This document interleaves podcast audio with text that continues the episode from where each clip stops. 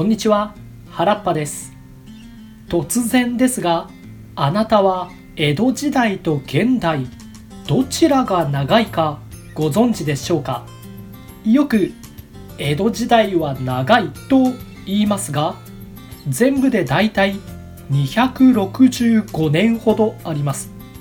さてその後明治となり今現在令和3年までの期間は154年。265と154つまり私たちの現代日本はあと100年続いたとしても江戸時代に届かないというわけです。もはや桁が違います。そしてよく海外に誇る日本の文化侍浮世絵歌舞伎これらはみんな江戸由来のものであふれ改めて日本の根源が詰まっている時代とも言えます。さらには時代劇でもおなじみでもありますね。あなたはもしタイムスリップできたら暮らしてみたいななんて思うでしょうか。しかしもちろん現代と比べ全てが良かったわけではありません。そこで今回今と江戸に暮らす人々の幸福感時代背景や生活も踏まえた上で人生において何を幸せと考えていくのかそんなことに考えを巡らせていきたいと思います。さていろいろな魅力があふれる江戸時代。とはいえ当然今みたいにインターネットも電話もありません。ゲームもカラオケも映画館もありません。海外旅行にも行けません。平均寿命は約38歳と言われていましてもし病気に感染してしまったらせいぜい神社やお寺で祈祷してもらうくらいしかありません。また一部の例外を除いて人の一生はほぼ決まっていた時代です。侍の子は侍。農民は農民。商人は商人。その上お上はいろいろな決まり事で庶民を縛ってきます贅沢はまかりならぬ。質素倹約するのじゃ。といった具合にちょっと派手な着物を着たら目をつけられることや格式や家柄によってこういう作りの部屋は作ってはいけないなどなどこんな世界どうでしょうか？確かに戦乱こそ少ないものの窮屈で何の面白みもない暗黒時代になってもおかしくなさそうです。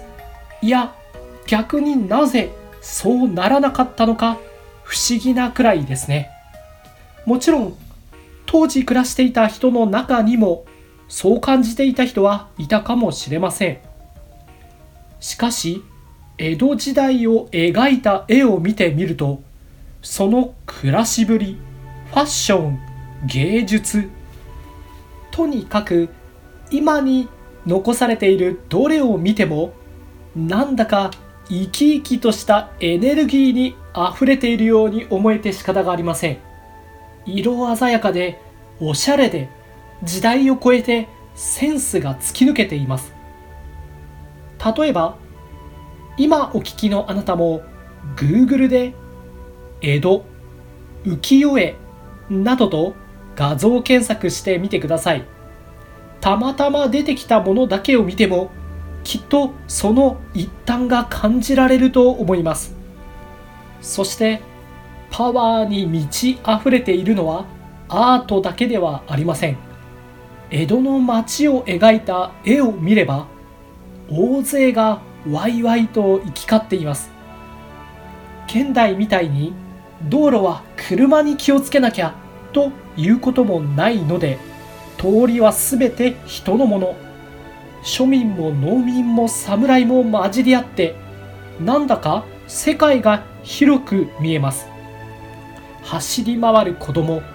街角では芸をする人そして生活に必要なものを売り歩くあらゆる行商人が行き交っています。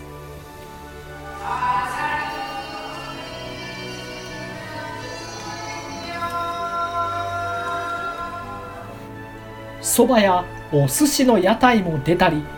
色鮮やかな版画の絵も売られたりしてなんだかみんな楽しそうです。いらっしゃい。ありがとうよ。ちなみに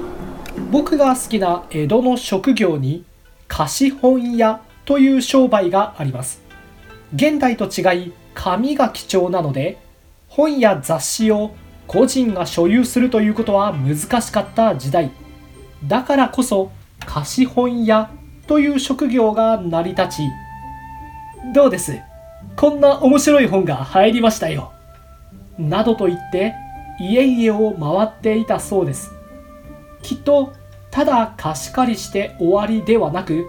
立ち寄った先でいろいろな世間話なんかもしていそうですね。何と言いますか全体的に何か人間として豊かなものが溢れているようなそんな雰囲気を感じます。確かに当時の世界は様々な縛りや制約だらけではあったはずです。しかし僕が感じるのはそんな中でも人々は楽しみを見つけるのがうまいように見えるということです。それも目先の昨日今日という話ではなくもっと大きくもっと深い部分で人生を楽しむ天才。そんな人が多かったのかもしれません。ちなみに当時の人生観を象徴する言葉に浮世というものがあります。漢字で書くと浮世絵の浮世なのですがもともとは憂鬱の打つと書いて世の中の無情を憂う浮世という言葉だったそうです。それが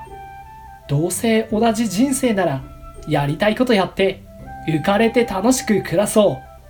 う。そんな意味での浮世に変わったと言われます。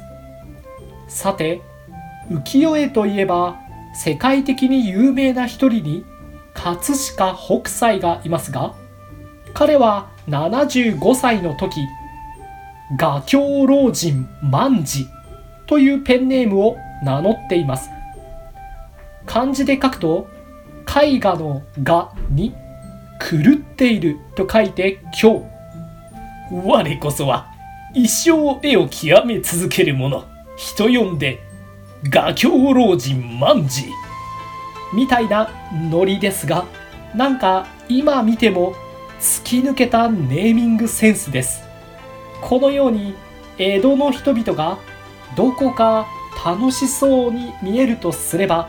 そんな浮世の考えが根底にあったからかもしれません。ところで今回のタイトル「江戸と現代はどちらが幸せか?」というふうにしていますが本当に人生を楽しむ達人からすればどっちが上と決めること自体がナンセンスなことかもしれません